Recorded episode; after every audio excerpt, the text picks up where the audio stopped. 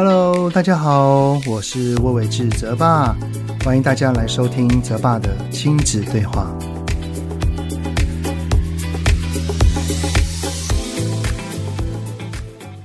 Hello，你们好，欢迎收听泽爸的亲子对话。我是亲职教育讲师魏玮志泽爸。我有两个小孩哈，大的是哥哥，然后小的是妹妹。因为男女有别啊，所以跟儿子的相处模式和跟女儿的相处哈，多多少少都会有一些不一样。那因为女儿呢比较会撒娇，有的时候我跟她哦就会有比较多亲密的互动。但是跟儿子的话呢，我觉得我们两个之间就很像是那一种关系很紧密。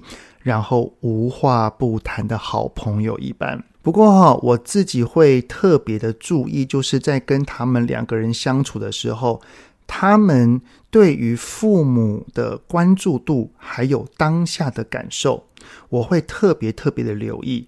因为我不希望，因为哥哥的年纪较长，他所遇到的事情，像是国中的生活啊、会考啊、青春期啊等等啊，因为也是我们家第一次所遇到，然后就因此而忽略了妹妹。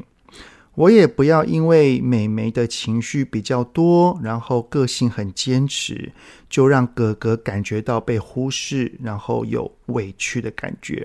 我会希望他们两个人之间哈是那种没有芥蒂的关系，主要是因为有两个原因啊。第一个呢，就是在我长大的历程当中，我见过一些亲戚跟长辈之间，他们的手足关系哈。只要是爸妈一不在了，就好像有点反目成仇啊，或老死不相往来的那一种。其实有时候看了就会蛮不解的，就会觉得说：你们不是兄妹吗？你们不是兄弟吗？你们不是姐妹吗？怎么怎么会最后变成这样的关系呢？所以我真心的希望泽泽跟花宝他们两个长大之后。依然是那一种关系很好的兄妹，是会互相讨论、互相倾吐心事的那一种。那第二个原因呢，其实要感谢的是我的爸妈。我有一个哥哥，然后在我的心中呢，完全不会感觉到爸妈是有偏心的，就是对我跟我哥，他们两个人呢，对我跟我哥等于是有等量的爱。所以，即便我跟我哥啊，都现在都很忙碌于生活之中，就是各自有各自的生活，但是只要一见面，依然是属于无话不谈的那一种，会发自内心的感觉到，如果有事情。那我哥是一个很好商量的一个人，而且要找我哥商量哦，就会有安心的感觉，是那种有人会愿意陪着我面对的氛围，其实真的还挺不错的哦。所以呢，我也会希望我的两个孩子长大了之后是能够体会到有手足的快乐。先前有一集呢，我邀请了那个。婴幼儿心智健康治疗师孙明仪老师哈，来跟我们聊一聊，就是当我们的孩子还小的时候，要如何应对家中的手足孩子。而这一集呢，我觉得是一个衍生的，同样很精彩。我们访谈的主题呢，是身为大人的我们，发现到我们不小心承袭到了原生家庭对待手足的教养方式，那我们该如何去觉察跟改变呢？以及假使成年了之后，我们跟自己的手足关系有受到了年幼时的影响，我们的相处是不自在的。甚至会对对方有一些的埋怨或不满，我们又应该要如何应对呢？所以啊，这一集的主题，我们就来聊一聊：父母偏心是正常的吗？让我们不再承袭原生家庭的教养模式。从生活教育到课业学习，爸妈烦心的大小事，就是我们在意的重要事。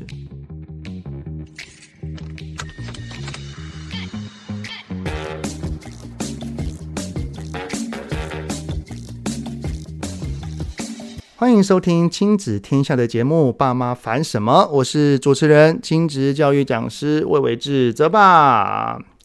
其实哈，现在我觉得很多的爸妈活到这个岁数了，就是孩子不管是几岁，我们会很常在看新闻啊、看时事啊，甚至我也会在一些脸书的社团里面，有时候我就看到一些新闻，就很感慨啊，类似像是爸爸妈妈老了，然后呢，却把待在身旁照顾自己的孩子视为理所当然。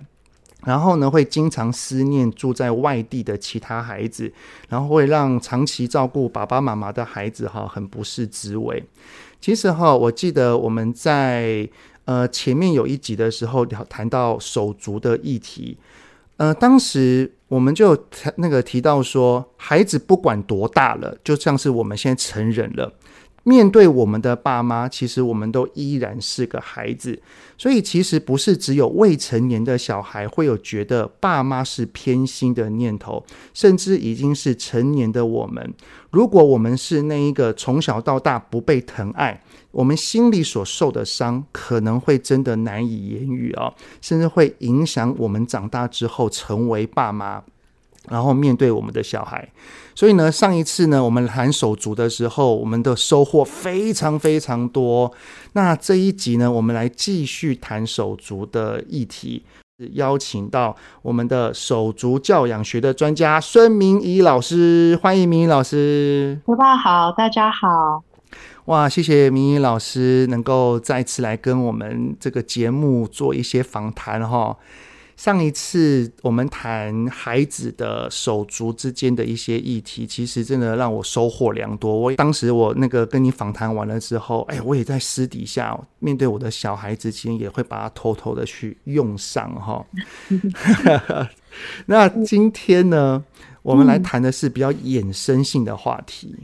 好的，对，就是孩子如果他们在小的时候觉得爸妈是比较不爱自己的，好像总是眼光都在另外一个手足身上，然后这一个伤痕没有被保护住，然后没有被修复，没有被疗愈，那对于未来他们的影响可能会是什么？其实我们就从我们的文化来讲好了，我们来讲重男轻女，好不好？哦，这个最常发生了。重男轻女的状况就是，如果在这样的家庭长大的话，通常女孩子自信心会比较低，嗯，因为不被看到嘛，或者是可能会对异性，就是男性，会有很复杂的感觉。好，然后当然被重视的那一个人。他能不能发展出就是手足之爱，去照顾他的姐妹？嗯，好，那那个也会影响他们之间的相处。嗯，我觉得那个影响层面是非常广大的。然后，可是呢，在我的会谈服务里面，我看到很多代间循环。什么叫代间循环？代间循环的意思就是上辈子对我们做的事情。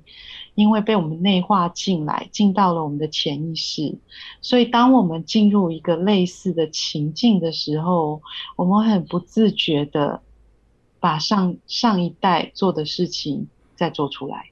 嗯，那那个佐证就是很多爸妈来跟我工作的时候会跟我说。有时候我会被我自己吓到，我自己怎么听起来那么像我妈妈？我讨厌我妈妈说的这样子的话，我讨厌我妈以前对我做的事，可是现在我却对我孩子做了一样一样的事。对，所以你说这个影响深不深远？当然很深远。好，因为为什么会这个样子呢？我们明明意识层面那么努力的不想要复制，但是我们却很。不不自觉的就会就会变成那个样子，为什么呢？因为我们没有办法想象出不一样的做法。Oh. 我们成长的过程里面，我们在那样子的动力里面，在那样子的环境，在那样子的互动里面，它已经被我们刚刚说的内化进来了。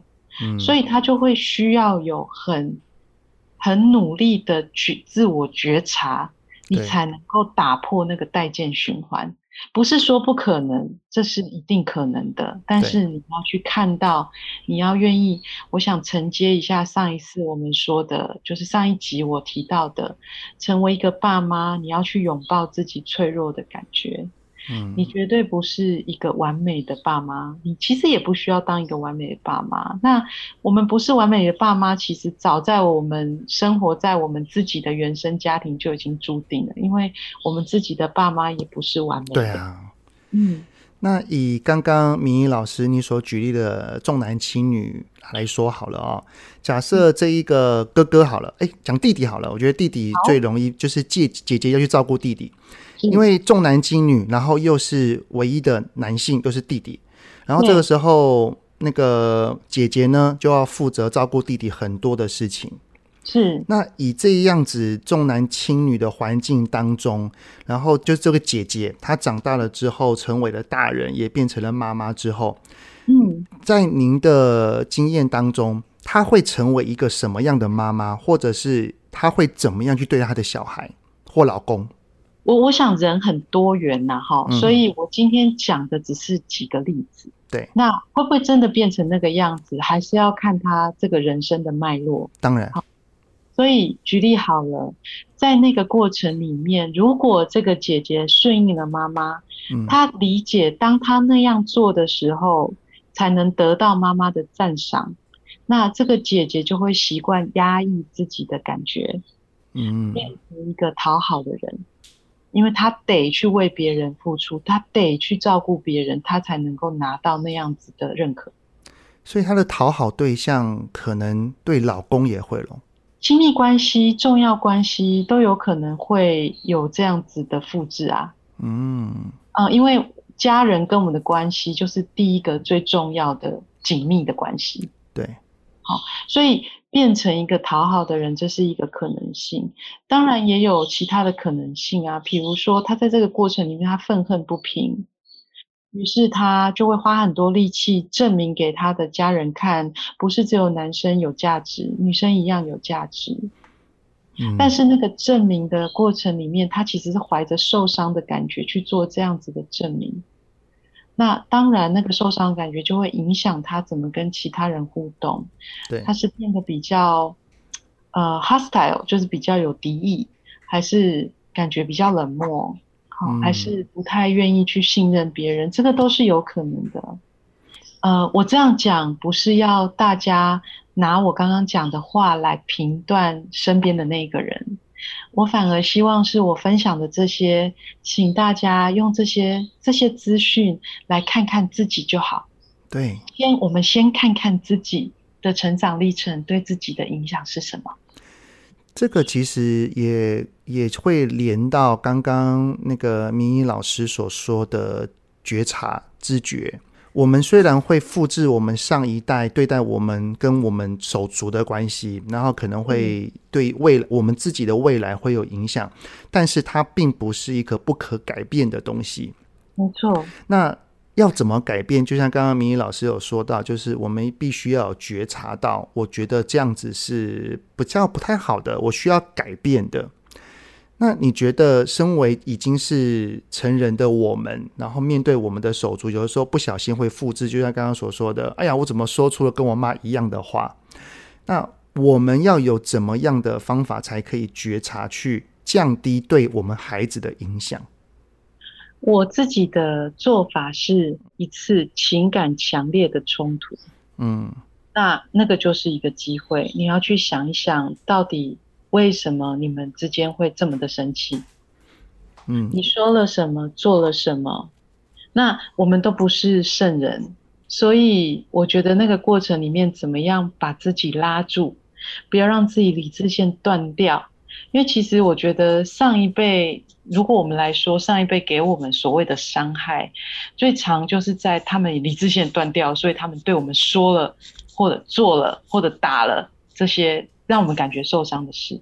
对，所以第一第一件你可以跟你的爸妈不一样，就是你要去觉察，你要怎么样把自己拉住。那我想来讲一下哦，因为我之前有五年的全职妈妈的经验啊，我我我在那五年里面学到了一个对我自己掌控我自己情绪很很有帮助的一个做法哈，就是其实我们在在愤怒的时候呢，我们大脑的机制是会把上面的皮质层跟中间的边缘系统慢慢关暗，会只剩下这个下层的这个杏仁核。杏仁核是一个主宰生存与否的机制。好，所以在这个情况下，当只有杏仁核越来越亮的时候，我们不能思考，我们接下来就要战或逃啊，打仗啊。哦，所以那个所谓打仗，在我们亲子的情况，就是我们冲出去就乱骂一通啊，或者我们就去体罚他，这个叫做战哈。对，在走到这一步之前呢，我们的肾上腺素会激发，所以在我的情况是，我可能心跳加速啊，或者是我手不自觉握拳啊，或者我感觉好像开始在冒烟。那我学到就是，当我侦测到这些生理讯号的时候，我就要先把自己从那个情境稍微移开一下下。有的时候，其实简单的，你只要把视线移开，就已经会有一点帮助了。啊，但光是做这个动作，我都觉得有难度哎。是，来，你告诉我那个困难在哪里？嗯，我自己的历程啊，我其实我现在已经可以做到了。嗯但是在初期的时候，就是在那个情绪爆炸的当下，嗯，要去做出暂停，我自己都拉不住自己的感觉。所以你看哦，刚刚我我要再强调一次，嗯，你绝对不会在爆炸的时候才拉住自己，因为你拉不住。嗯，所以你要在还没爆之前，先把自己拉住。嗯，所以意思就是肾上腺素在打的时候，它在预备你要战或逃。对。所以在那个当下，你先把自己拉开。然后我的做法是，当我拉开的时候，我会允许我自己用象征式的方式来宣泄我的挫折。所谓象征式的方式是什么？想象嘛。对，就是它不是具体发生，我就会在我脑袋里面想象我冲过去打了我小孩两巴掌。这个小剧场我也有过，我当时的小剧场是狂摔。对、啊，但是你不是真的去做，没有，当然没有。对，因为那个就是一个宣泄。那你用想象的方式宣泄你的愤怒，然后同时你用深呼吸的方式来告诉，你知道吗？如果我们什么都不做，嗯、大脑自己要降温至少要二十分钟。哦，所以你要用深呼吸的方式。为什么？深呼吸有它远古的生理的讯号。在远古时代，我们住丛林的时候，什么时候可以感觉可以深呼吸？当然是安全放松的时候。对，安全的时候。对，所以你用深呼吸的方式告诉你身体的每一个系统没有那么严重。现在不是一只黑熊站在你前面。对。好，然后你慢慢的深呼吸一条，然后你就开始问你自己：我可以冲过去打他两巴掌，然后呢，我可以狂摔他，然后呢，会发生什么事情？嗯，那那件事情真的有帮助吗？那这边我就要恭喜你，当你可以自问自答的时候，你就已经那个皮质层开始亮起来了，你就不至于会造成伤害。啊，那个战或逃的杏仁核已经开始要退去了。没错，没错，没错。啊，我请教明仪老师，我我我想确认一下我的做法对不对？就是，我我从一开始就我说，连我一生气起来，我都拉不住自己，到现在我能够很很快的觉察到，我好像要生气了。那当然就是像刚刚您所说的，就是有一些外在特征，我会发现。但是我我自己所做的练习是这样，就是我在日常生活当中，我都会去观察自己的外在行为的一些些微特征跟内在情绪的关联。是，而例如说我我我很着急的想要去搭捷运，然后但是因为我我很累，但是没有位置，然后我看到没有位置，我就眉头紧缩，然后叹了一口气。是，然后我就会去觉察说，哎，我刚刚怎么眉头皱了？我刚刚怎么吐气叹气了？啊，嗯、我感到有点失望。对，我我我是透过这样子的练习，让我对于就是外在行为跟内在的这个连结度越来越高。我觉得泽爸做的很好，谢谢哇！我得到明英老师的称赞，好 开心。因为我们人有个外在，也有个内在。对，我们人内在就是你你外表看不出来的，你的想法跟你的感觉。那生活要能够幸福，你当然要跟你自己在一起啊！你越了解你自己，当然事情就更顺利，你会过得更幸福。了解哦，太棒了！那我要继续努力。是。那刚刚刚刚我们讲的就是假设我们小的时候在手足之间有被爸妈做一些对待，然后我们内心产生了一些伤痕，然后长大了之后，我们不想要去复制我们的童年去放在我们的孩子身上，所以我们就必须要做出一些觉察。对，那当我们自己有想要改变的时候，但是假设现在的很多的爸爸妈妈，我们自己周边也有也有手足，是，但是我们跟我们自己的手足。我们的很多的关系，通常都已经在成年之后就差不多有些固定了，对不对？对。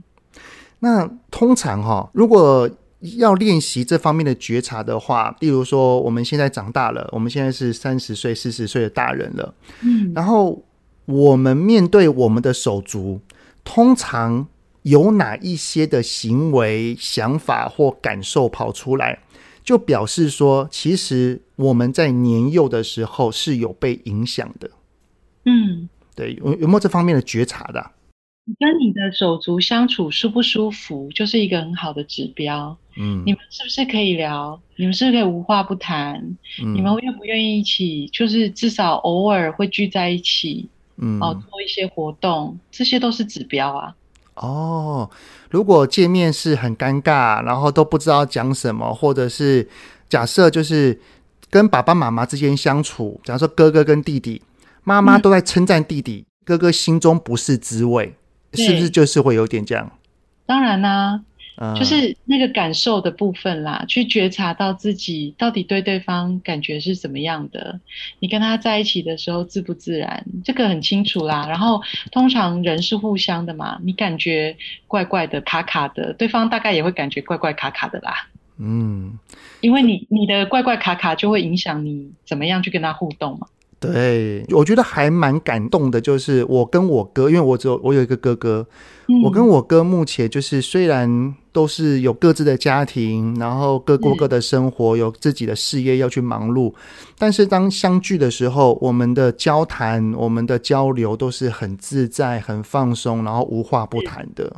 嗯，对，就表示我跟我哥应该还还 OK 啊。当然，我觉得成年跟孩子最大的不同就是成年人知道，你你知道孩子哦，在家庭里面，嗯、他们就是领受，他们一直接受，对接受爸妈给他们东西，接受手足给他们的互动。对。但是成年人知道，我们可以评估，我们可以做一些选择，我们可以给自己一些选项。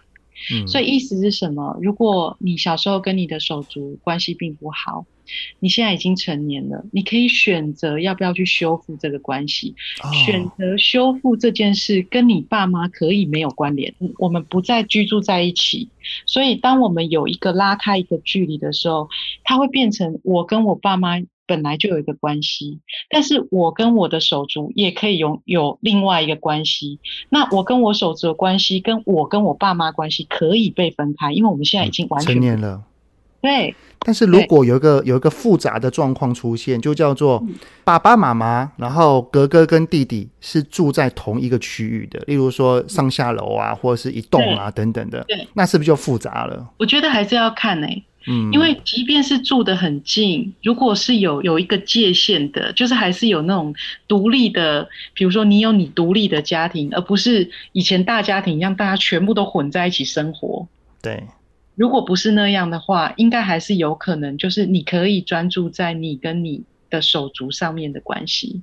哦，对。但是如果例如说，爸爸妈妈即使都已经七十八十了，然后小孩都已经三四十了，但是爸爸妈妈对于小的时候的那种对手足的那种不好的对待方式，还是没有改变，嗯、一直延续到长大。嗯、例如说。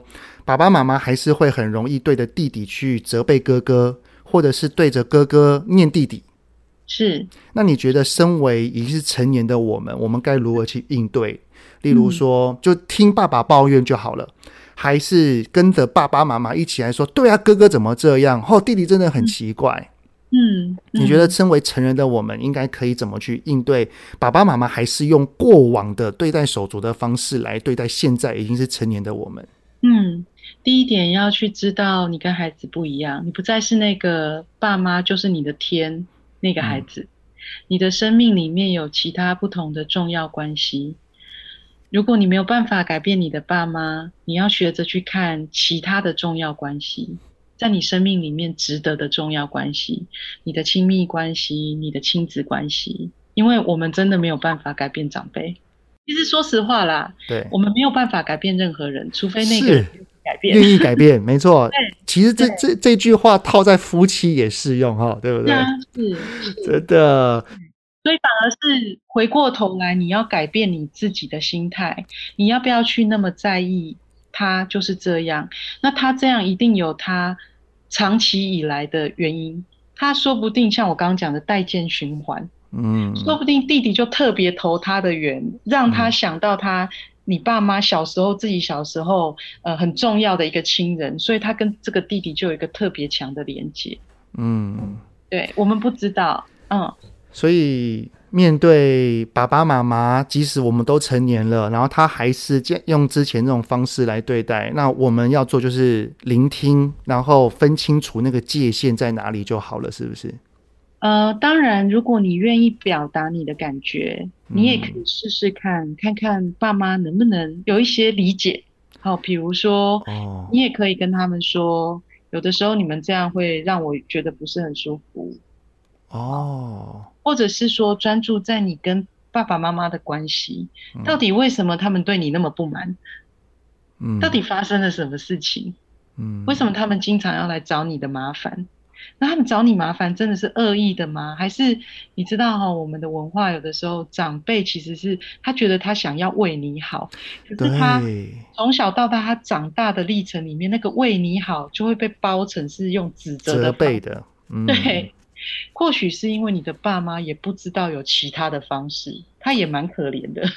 所以，如果当我们发现到我们其实面对这样子的相处模式是不舒服的，对，如果想要更进一步，那其实可以做做表达。其实刚刚听明仪老师这样子表达，就是说，哎，爸爸妈妈，你这样子讲，其实我听的是蛮不舒服的，或者是怎样？其实这也是在划清我们的界限，对不对？嗯，我想我们每个人都有权利为我们自己生命里的重要关系做一些选择跟改变。嗯，你可以选择，如果你觉得太困难了，那要花你太大的力气，因为我对我们来讲，人生里面最重要的就是你的精力嘛，你的时间，你要把你的时间跟精神摆放在哪些事上？如果你要去整个去抗衡那个一辈子，那个你觉得太难，哦，好累哦。对，你觉得太难，那你就专注在你可以专注的部分，就是你经营你的家庭。嗯，那我觉得你经营你的家庭，你从你的家庭里面一样可以得到爱，虽然它不见得能够补偿你没有得到的那个部分。嗯，但是刚刚泽爸说三十岁、四十岁，其实我觉得我们到这个年纪，明白了一件事，其实人生八十分就足够了啦，不需要一百。真的，以前。嗯以以前会执着做某些事情，现在就哎算了，有蛮蛮看淡的感觉啊。或许是说你学会怎么选择，然后你也学会去明白自己不可能要到每一个东西。嗯，那也没关系，你能要到些什么，你能做到些什么，你在那个当下去学着欣赏它，去学着感觉自己其实是还是有一些幸福的。嗯，那我觉得这件事重要的。就是虽然爸爸妈妈不一定会改变，但是如果他依然用相同的方式来对待已经成年的我们，我们可以做的是受到他的影响的程度越来越小，然后去把时间、精力、经营去放在我觉得我同样也能感受到被爱、被关注、被关怀的关系或者是事情上面。没错，没错。没错，那最后哈，再想要再请教明仪老师，就是假设假设有手足之间，他们透过了这些的练习，可能也也到了一个岁数，也发现到，其实我跟我的手足之间，小的时候我们玩的很开心的，是感情很好的，嗯、但是可能是因为爸爸妈妈对待，或者是任何其他的事情，导致好像我们现在的相处就会有点陌生。是那。如果手足之间的关系其实就是刚刚所说的受到原生家庭的影响，那么我们现在长大了，我们想要拉回跟对方的关系，你觉得我们可以怎么做？嗯，其实所有的人际关系都是从从什么开始啊？从这个共同兴趣啊，好、嗯，从这个偶尔的关心啊，聊聊天啊，或者是如果是男生跟男生聊聊天，好像有点怪，那一起做活动啊，看个球赛啊，啊，不要一下子跑到你跟我，因为我们不是那么熟嘛。对。所以我们就一起去做一些活动，一起吃个饭呐、啊。哦，那吃个饭我们就可以聊食物，看个电影我们可以聊电影球赛我们可以聊球赛。好，慢慢的增加一个熟悉的感觉。嗯，然后因为在那个熟悉感里面会，我我我刚刚说了哈、哦，我们相处要感觉舒服啦。嗯，当我们可以感觉越来越舒服的时候，你才会把内心打开。你才会开始去分享一点点你自己的东西。那有要去聊小时候的事吗？我我不会觉得一定要哎、欸，嗯，我我觉得那个东西应该是很自然的发生，嗯，不用刻意，啊、不用刻意，因为呃，我觉得亲密关系是这样啊，所有的重要关系一模一样，就是我觉得那里面要有很很清楚的尊重，嗯，也许你很 ready 想要谈，可是对方不想谈。对，没错。那你就会让对方感觉很有压力，跟你不舒服，跟你在一起是不舒服的。嗯，那那个信任就会凝聚不起来，那个修补修复就会没有办法往那个方向走。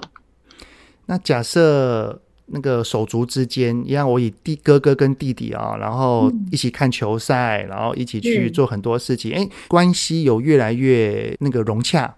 假设这个时候弟弟。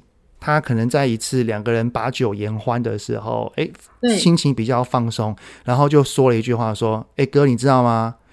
我小的时候啊，超羡慕你的，爸爸妈妈都买什么给你，我都没有。”嗯，哎，那假设只是这样子的言谈，然后那你觉得哥哥要怎么回会比较比较好？我觉得那个就是把门打开了，嗯、我们就我们或许可以走进去，就开始谈我们小时候的事情。哦，有有这个。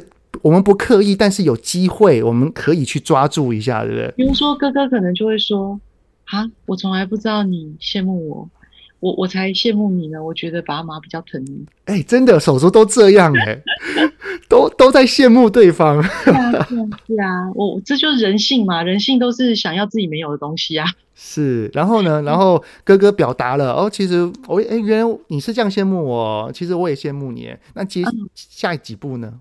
哦，那我们当然就要看看弟弟怎么回嘛。嗯，这个就是一个两个人的互动嘛。对，好，我们不需要去套剧本，因为我们要在那个当下跟对方在一起，对方的回应是什么，我们就那个回应来思考，我们要我们要跟他说些什么。但是就是我们这个比较自在的回应，应该是也要减少不断的去批评他以前哪里做的不好，或是责备他，而是要回到。我们两个人之，因为已经没有爸妈了，我们就是爸妈的关系线已经不在我们这两个中间了。没错，没错。我们如果我们都成年了，然后我们要开诚布公的谈，我们就单纯谈我们两个之间的关系的未来是怎么走。嗯，对不对？是，嗯，是。我觉得这个这是非常好的提醒。对对对。哎，我觉我真的觉得人人人际关系的相处哦，真的是有点复杂。但是老实讲，手足哈，他就是爸妈以外，我们生命当中最亲近的人之一。对，我觉得爸爸妈妈会想要生下两个以上的孩子，都会希望他们两个长大了之后可以成为互相扶持的伙伴。但是很可惜哈，有的时候爸爸妈妈可能也也不是故意的，就是他们自己也受他们原生家庭的影响，然后用相同的方式去套在手足身上。嗯但是，就像刚刚明仪老师所说的哈，我们长大了，我们可以自己决定，我们可以改变，我们可以去做选择，我们可以跳脱原生家庭对我们的束缚，跟我们的手足展开另一个新的关系。非常感谢明仪老师今天再次接受我们的采访哦，今天也是收获良多啊。谢谢泽爸，谢谢大家。对，那明仪老师呢，之前有跟亲子天下有合作的一本书，叫做《相亲相爱不简单》，讲的就是手足议题。然后明仪老师也有在亲子天下的线上学校有一个线上课程，叫做孙明仪的正向手足教养学。另外，那个亲子天下也有出很多关于如何让手足感情越来越好的必备套书。有兴趣的家长们呢，我都会把这些资讯。放在资讯栏里面，欢迎你们去做参考。好，那节目就先到这边。亲子天下 Podcast，周一到周六谈教育、聊生活，开启美好新关系。欢迎订阅收听 Apple Podcast 跟 Spotify，给我们五星赞一下。也欢迎在许愿池留言告诉我们，到底爸爸妈妈你们在烦什么呢？我们会给你解答哦。再次感谢明依老师，谢谢，祝福大家，谢谢。